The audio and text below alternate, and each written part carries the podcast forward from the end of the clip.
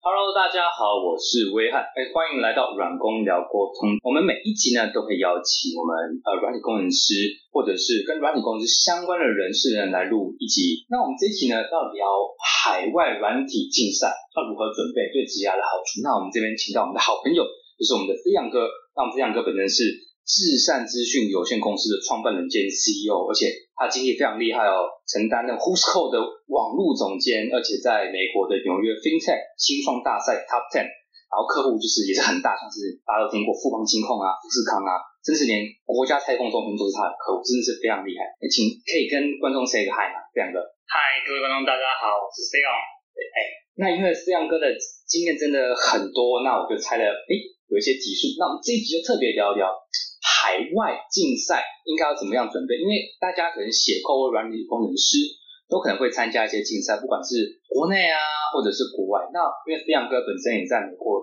或者在很多国家待过，我特别想聊一下。海外的软体竞赛的话，通常你会建议工程师该怎么样准备？OK，哦，我想这个问题是一个啊非常独特的问题啊，就是啊海外的软体竞赛该如何准备？那基本上我们想要先了解一下，就是说，呃，应该不是说，就是请各位观众先思考一个问题，就是说，啊，我们今天为什么要参加一个海外的软体竞赛？对你有什么好处呢？通常我们想要参加的竞赛，很多时候呢都是由公司或者因为官方希望你。公司想要秀一点 muscle，就秀一点你的技术。那另外一种呢，可能就是啊，我们是个人，我希望我在我的业余，因为我可能也许公司的事情就很 boring，然后我觉得想要，我想要在别的地方有一些我的突出点，又变成我的一个亮点。那这两个的理由是好理由。那所以基本上你主要还是秀你们的技术能力跟你团队。那就回到头来就说，那我们海外的竞赛该如何 prepare？那海外竞赛？第一个就是你要知道你要参加什么样的比赛啊。基本上每年基本上啊，在软体业啊，例如很多呃，像 data scientist 常常会有一些，就是我有个资料集，让你的自由去分析。然后像 FB 或者啊 Google 会有一些 code gen，就是有只是单纯的去让你去比赛你的写程式的能力跟技巧。那也会有一些是比较是创业大赛啊，就是今天就是你必须要 pitch 一个 propose。的一个新的 business，好，第一个就是海外竞赛呢，你要先想得清楚，就是说你参加的类型是个人型的比赛呢，还是所谓团队型的比赛？那在现在的流行的国外的比赛当中，很多都是属于团队型的。就算你今天是一个 d a t a i e n c e 的大赛，很多常常的你可能就是还是有两三个人组成一个 team，然后在参加这个比赛。所以我觉得第一个你要做海外竞赛的准备呢，你要第一个要想找到你的。Yeah, how much？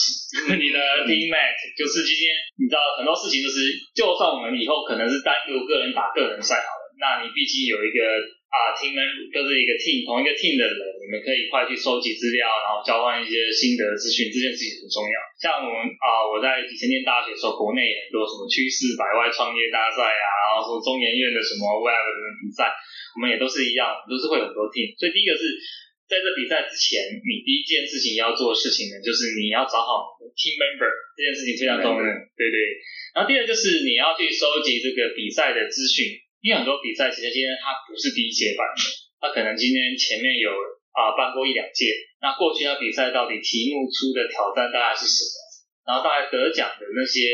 team，他们的，因为你知道，虽然你有时候你你的大赛你就只看到得奖名单，你不知道他们当初实际的 detail 是什么。那你通常会去研究一下，说过去那些 team，然后去年得奖的他做什么？像我们那时候在美国参加那个 Startup Trade 的那个 FinTech 的大赛的时候，其实就是那时候好像是纽约，我忘掉第几届了，好像第四届都有 detail，我要去查一下。那我们就会去看说，啊，那过去去年是谁得奖啊？前年是谁得奖啊？那到底他们 team 是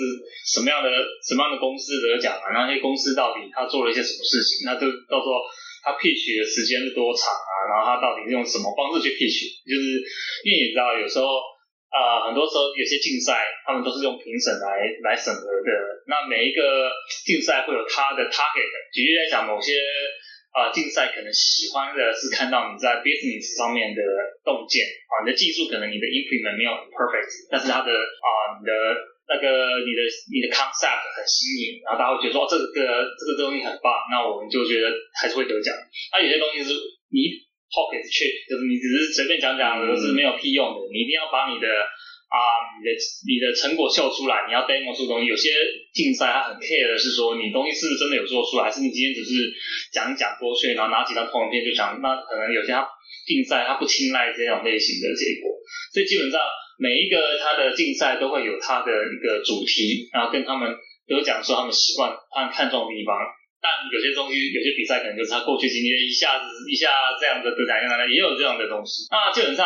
你要参加竞赛，就是你越了解这个比赛啊，你越投其所好，你的成功几率就越大。好，那另外呢，我觉得还可以值得我们大家可以注意的就是你的比赛的时间哦，因为通常有些时候我们知道某些比赛，尤其就是他可能很早就宣布，但是可能我们知道的时候太晚了。你也要去斟酌一件事情，就是你有没有足够时间去参加这个比赛。然后再来第二就是说，你得到那个比赛的价值对你是什么？像啊，讲讲稍微有点泄气话，就是说我们其实当年得到那个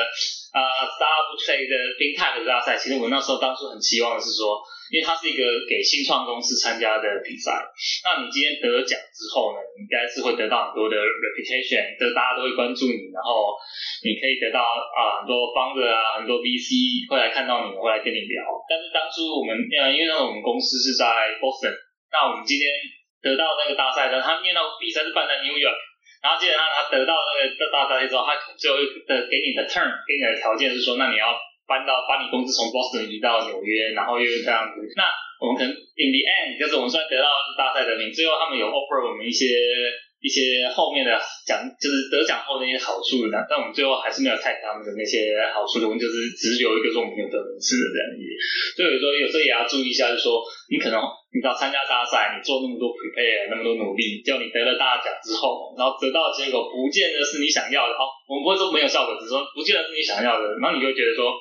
好像一一场空的感觉，还有有时候会有这种一一场空虚的感觉这样子，所以就我觉得这是一些关于我嗯海外软体竞赛大赛可以去想想看，因为有些公司也是我认识有几个新创的公司，他们可能东西很好，我就不讲不讲名字，也不用帮他做广告，但是他们就是啊很少，比如亚洲啊去年国外任何比赛都得奖，一直得奖一直得奖，就得奖后面他就说，哎可是然后呢我在我去美我去日本得了一个奖。很开心，但是然后跟日本的公司觉得你是台湾 company，我也不可能跟你有任何 business 的 engage。那你今天跑到又说泰国，跑到东南亚、马来西亚、印尼，你都一路得奖，那搞半天，可是海外事业没有起来，那你又在国内的事业又只是听到哦有得奖很厉害，就变他只是你一个有点像是奖奖状杯，对，都挂在墙上这样子，那也是有点可惜。就有时候得参加海外的竞赛，的时候你要考虑到这个点，就是你最后这东西对你的意义。所以后来他们公司就到了两三年后就说啊，我的东西已经没到处得奖，我不要再去参加这个比赛了，我不要再花时间比赛，因为比赛有时候就是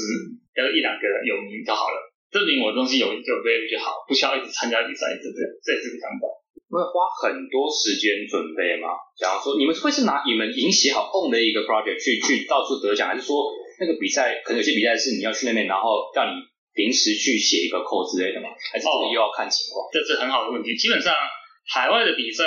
要看还是看很多比赛性质。基本上比赛性质通常有两种类型。好，一种类型是他是希望你是啊要 reveal 自己，就是你要揭露你自己的东西。那有时候你你今天如果你先是一个 business plan，你还是不想要那么快让他知道说我这新创公司我在干什么样的 project 的时候呢？像这种情况之下，但我们又想要说，我想秀 muscle，因为我刚刚讲过，新创公司有时候参加竞赛是想要证明说，哎，其实我告诉你，我是这个地方的第一把交椅。在这种情况之下，我们通常就会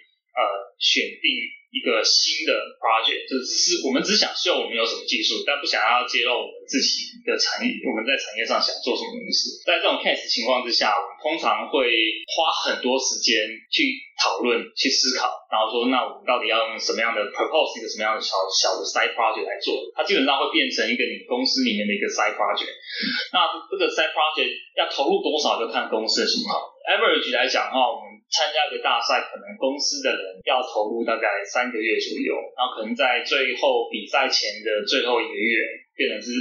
可能以前就是 dedicate 几个人，因为是新创，可能是 dedicate 几个先去啊 PM 去准备一下，然后去 brainstorming 一下，然后看要做什么，然后然后功能就是评估可能随便做几个而已，好，可是到最后一周真的是要把所有的人力都调入，哎，最后最后一个月啊，甚至到最后一周，我们就是所有人都要加班，然后在美国公司不在加班，但他们就会在那时候年度说好，那我就大家来加班嘛，我们就是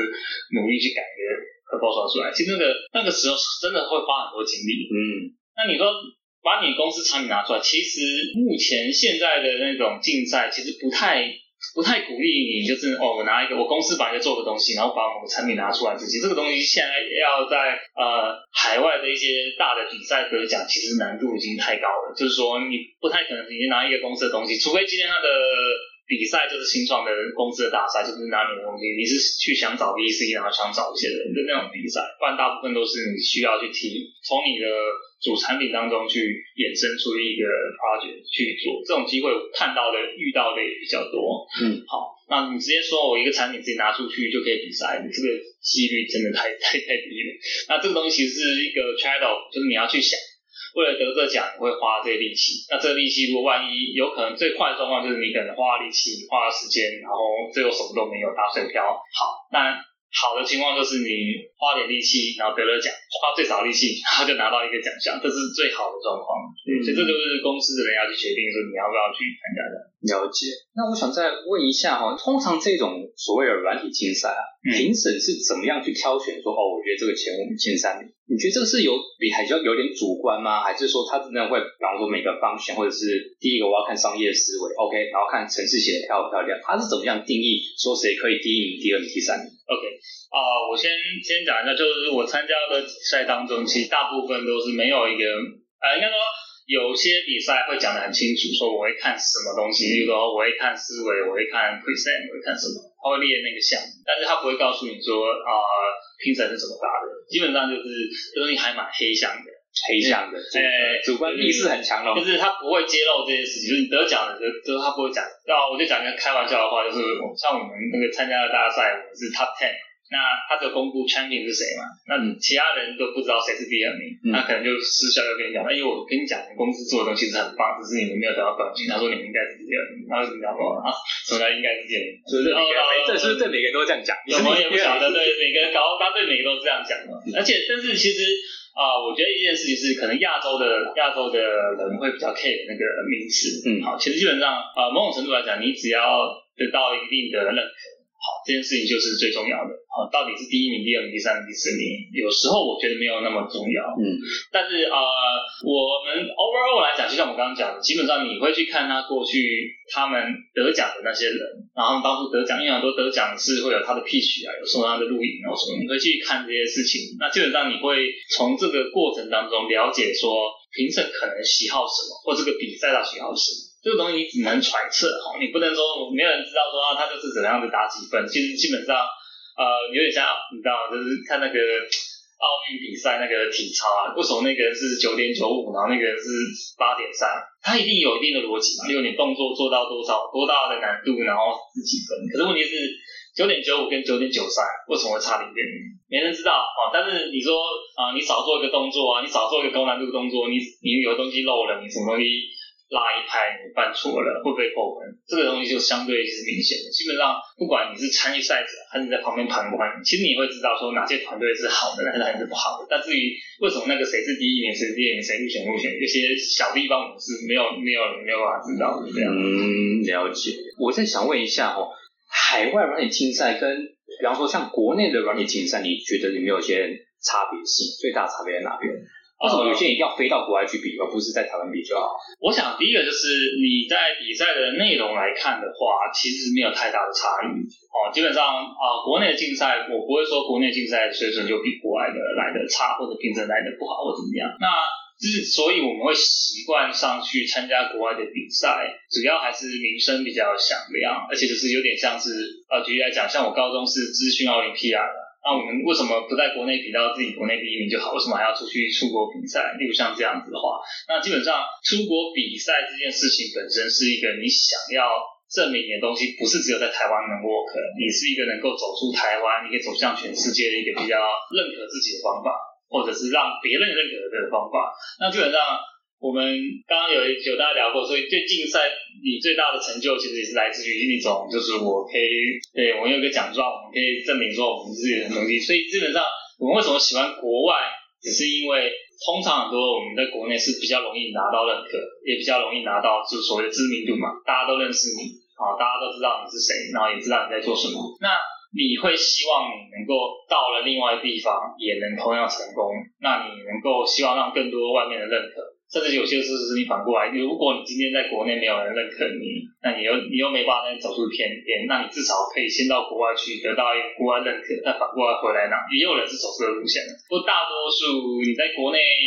也比较少，这我就就就就不谈这种东西。对，那就让。我们就可以想说，大家为什么喜欢去国外呢？其实有时候我觉得台湾还是希不能讲国外的月亮比较圆，哦，这样讲法也很奇怪，哦，但主要是说我们是希望说我们能够走出台湾，因为台湾毕竟还是只是一个小区域，我们希望能达到的是全亚洲认可、全世界认可。这样是不是有一点像是去国外读个硕士、博士那种概念？哎，就这样子啊。我其实因为我没有在国外念硕士，所以我不太确定那个那个感觉。不过我觉得。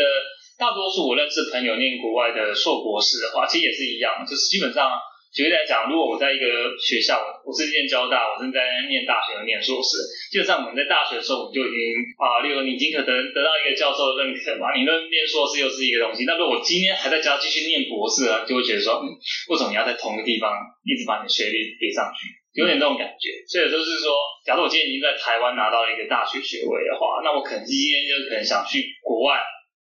我想要增广我的见识，我想要想要了解，比如说可能国外的他的硕士或者是他的博士是不是有不一样的圈因为我们常有时候开玩笑说这没有对错，只是说可能国内是比较博学强记型的这种，那可能国外可能比较多辩论啊、哲学思考的类型，就是有时候你去学的说。可能同样的一个课程，在国内跟国外可能教育的东西着重不一样。是，那我觉得现在社会比较倾向多元化，所以我觉得我们有时候我们去国外工作或者去国外念书，有时候是希望自己能够变更多元的人。我应该是把路走得越越走越越宽嘛。对，我应该是想要让自己路越走越广，而不是说哦，我永远只有只有一条路可以选这样。没有错。那我再想问一下这样哥，你刚刚讲说这些。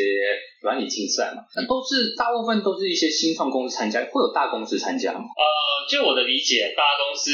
通常不会主动参加这些竞赛，一个他们的 resource 来讲，他们多到参参太大了，他们不会想参加。就是有得奖后的这些 benefit 对他们大公司是比较没有什么帮助的。那我们知道啊，有很多竞赛其实是大公司的员工，像我刚刚讲的，他可能就是员工业余组队的，这种就很多。那你说官方直接派代表，我不能说没有，但我可以说是说，呃，应该这样，是我个人的，就这个是受限于我个人的个人的个人，因为我们我那是那几年都是走的新创比较多，所以我们参加的大赛比较多都是新创，当然也有火大公司的竞赛，因为我们知道像有些啊有一些比较大的大的竞赛，它几乎就是 for big company 在玩，像你搞 AI 啊，搞那些视觉啊，搞一些的东西，那基本上。能参加的每一个都是大公司，但是只是说啊那样的竞赛啊规模太大，我没有参加。那既然我没有参加过，我就不能去评论它。嗯，也有这种这种竞赛有，也是有，对，但大部分还是新创比较多。啊，应该说我接触到接触到的新而且我觉得我相信对一般的我们的听众来讲，你能够你有兴趣的，大家也你能参加的也是这个。因因为如果像那种 big company 参加那种 big game。哦，就像奥林匹亚的 big game 哦，这种东西其实啊，大概也不是你一个人可以决定要不要参加的。嗯，了解。嗯，那我想问一下这样哥，就是假如说我是一个软体工程师好了，我是自己 own 的公司，那你觉得我可能要累积到怎么样的资历才可以去到海外做这些竞竞赛？比方说三年、五年，还是其实这个也不一定。这个跟年份没有关系啊，基本上呃，我我我只能先讲第一件事情，叫做哦，这种竞赛的要的 know how 跟一些 skill，跟你一般做公司打造一个比较 solid 的一个 product 的 skill 稍微不一样。我举个例来讲，就是说，哦，我曾经参加过驱车的创业竞赛，他今天基本上他们比赛要一个 team，一个晚上要做一个啊，有点像。早年有个叫做 Fussy 的那种 A P P 嘛，就是一个 P to P 的档案分享系统，就是它的题目那时候是是一个像这样的竞赛。那你要做一个这样的 system，给你三天晚上，你觉得你有办法做出来吗？一般正常做法一定做不出来嘛，所以你一定就是我有些安全性、自然可能就是没有考虑那么周全啊，有东西没有考虑那些，因为你其实是要。啊满足他的他的目标，但是你又要在最短的时间内完成，你更花更多时间，就像我刚刚讲，你其实是花很多时间在做那些 planning 啊、resource 的 usage 啊那些的东西。好，但如果你今天一般是在打造你的自己的 product 时候，你可能就是会按部就班来，我会告诉他怎么要做到什么东西，然后你时间怎么样的，就是这两边的 skill set 稍微不一样。那你说一般的个人要怎么去做准备？基本上，嗯，这是一个好问题啊。但是我我我就我的理解来讲，基本上就是这个叫做打比赛经验，就是就是像我们以前像我们以前去参加写程式大赛一样，基本上就是啊，它是一个特很特殊的 skill，然后很特殊的经验。那你你能你能做的事情就是就像 RPG 打怪一样，你只能多练习。这个讲不出来说。你要怎么特别训练？然后搞不好以后有人出一个打比赛的补习班，我也我我是不晓得啦。但是就是这种东西是很难讲的，哎，讲得一清二楚。但我只能说这种东西只能累积经验，那自己跟你的年份没有关系。有时候是你的嗯反应聪明跟机智。哦，我觉得像比赛，其实很多时候看得出来，就是说有些参赛者其实比你优秀，但他可能临场反应没有好。所以就导致他在那个 game 上面就是输了，也不讲 game，不讲 game，通常叫做 competition 或者是 challenge，对，就是这种 competition 中，就是因为他可能比你优秀，但因为他 present 不好，或今天的 prepare 没有你好。那就是可能你最后你就得奖，他没得奖，这种事情是会发生。所以我觉得没有一个一个道理说告诉你说怎样做可以去 prepare，这个就是看你的经验跟你的有点点天分吧。因为我觉得有些人是 natural 的 speaker，就是他是天生的一个演说家，他今天站上舞台，像举例来讲，Steve Jobs 可能今天他在台上随便卖你一支笔，他这个根本不能 demo 笔，他也能卖的上卖下下对不对？你好。你还是听了，就是说你不会一定会买，但是你会听到说哇那个现场的感受，你会感觉到，就你不会买它，但你会认同它。嗯，啊，像这种东西是一种天分，我觉得是一种。天分吗？还是一种特质，是人格特质。人格特质，对这种东西，我我不能说后天不能努力学习得到，或者说有些时候就是你有这个东西的话，你就是有优势。所以说参加这种比赛的话，除了你要展示自己的 code，展示自己的，你还要上台去 present pitch，说我目前这个方案是怎么样怎么样。这个就看比赛的类型，看比赛类型。因为有些像是像是 code gen 的那种啊那种比赛，它就是没有，你就是写 code 然后 submit，然后最后它时间到看你会答几题，那种就不用哦，这种就是题目就是有点像我们写考考卷一百题里面，然后时间限制，这样什么时候把它写写写出来？对，那像一般，但是一般那种团体型的软体竞赛，很多都是其实都是他们会 care 你的 present，就是说你一定会要判一个你的产的这个产品什么？尤其像新创有一阵子非常流行，像新创最重要的是你要定义你的问题是什么。有些时候就是啊，举个例来讲，新创常见的比赛问题就是你要先讲清楚你解决什么问题。如果你解决的问题很重要，或者你要讲的他大家觉得它很重要的时候呢，大家才有兴趣听下一个你怎么解决它。然后你怎么解决它完不完美，然后跟你的问题的，像有些是这样子，它题目很很 trivial，就是所谓的我用洪荒之力去解决一个彼此大的问题，那就算解决算完美，demo 在 perfect，人家都觉得 so what，因为大部分人没有没有这种经历到这种痛苦。好，我们我们随便举个例子啊，像。糟糕是在解决什么问题？就是我今天一台电脑上面我有个档案，我在另外一个电脑，我今天出门啊，我今天是开会，我忽然在另外一台电脑上面，我在电脑上面那个档案，我要什么？我我简报档，我总不能说在家里叫人家说打开有这样的机密，这种很痛苦啊。所以他就定义了一个 problem，我的 problem 就是我今天我用了不同台电脑。但我想要分享一些共享的一些平台，我希望它能够自动去处理。这样定义的这个 problem，那它的解决方案呢，就开始讲它用什么方法解决，它怎么让让东西放到一个虚拟的资料夹，然后这个资料夹怎么去 sync，后面解的东西就是它的解法，那影片就是它的成果。但是你看这东西本身可能听起来说后面东西解的东西可能可能我觉得啊，你你知道那个问题，大家想得到解法，其实讲起来都差不多。但是他讲到一个重点。我要遇到这个问题，这个东西很痛苦，这件事情他们就觉得嗯很棒，好问题。那这是好问题的时候呢，大家就会觉得说，OK，你这个你这个东西是有价值的，他就觉得你后面解这个问题是有意义的。例如，哎，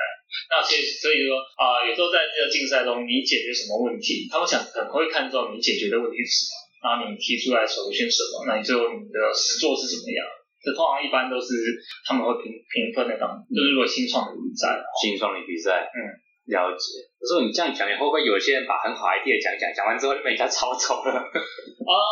某种程度，很多公司他们会在担心这件事情。嗯，但是呃，我必须讲，我在美国那边来讲的话，其实他们认为一件事情是蛮有趣，因为他就认为是说，同样的 idea，今天你今天讲到一个特殊的问题，事实上你可能同一个时间，全世界有一千个人在你心中有那样同样同样的想到同样的问题，那可能其中一千个人当中又有一百个人有真正的有解决方法，那可能只有十个人真的会下去解决这个问题。所以他们会认为说 idea 不值钱哦，这个是有一阵子我们在美国常常就是听到这句话叫做 idea 是不值钱的。对对，那重点是你要把它做出来。谢谢。那时候呃 FESCO 就讲了一句蛮有趣的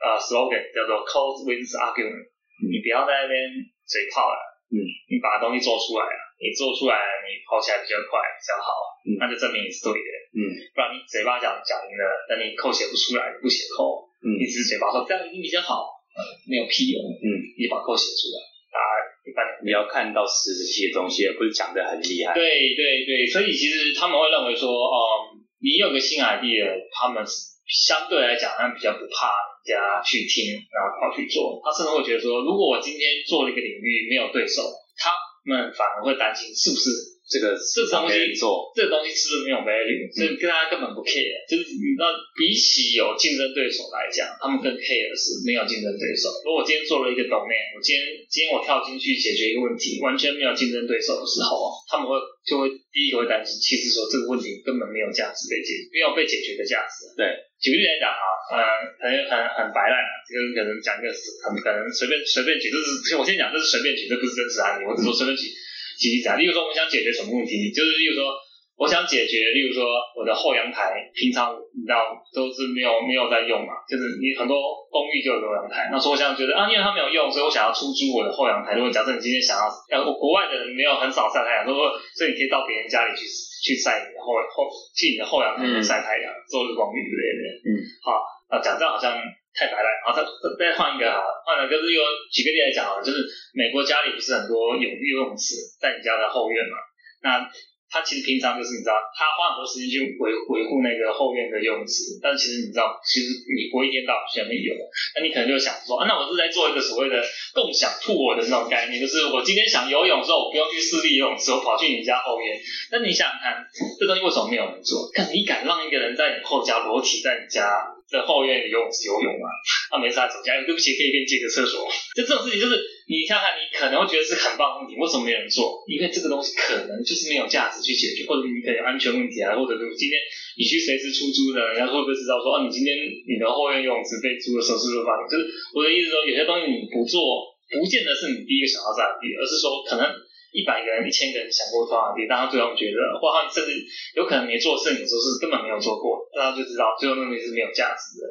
所以这件事情是说，呃，很多人喜欢参加竞赛，也是想要听到像竞那个竞那个评审的回馈，就是我今天有个 idea，那我去参加一个大赛，就大家都评审都觉得你这个 idea 好棒，你得到一个奖，也是一种世界对你的解决想解决的问题的一种认可啊。那如果今天因为有人听到你的 idea，然后很棒，然后跑去学去做，那你就要担心是你是不是技不如人。那有时候是说，如果你真的是技不如人的话，我不知道人家怎么谈，像我是蛮坦的。如果我真的最后有一个东西是我技不如人，但至少有人把它这个东西做出来，对我来讲，我已经让这世界往前前进了，我就不去想，我就不会去想这个问题，因为还有下一个题目，对我来讲还有下一个题目可以去做。对对对对对，有时候有点这种想法。好，那我们今天很感谢这样哥跟我们分享海外软体竞赛要该怎么准备，对你职涯又有什么样的好处。那我们今天的这一集也很谢谢这样哥，那我们今天就先到这边喽，大家拜拜。如果你喜欢我们的节目，麻烦给我们五星好评的留言，也分享给你身旁的亲朋好友。如果有任何的反馈，也可以到下方的连接反映。此外，假如你是软体工程师或平常会跟软体工程师接触的朋友，也欢迎报名一起录 Podcast。我们下集见，拜拜。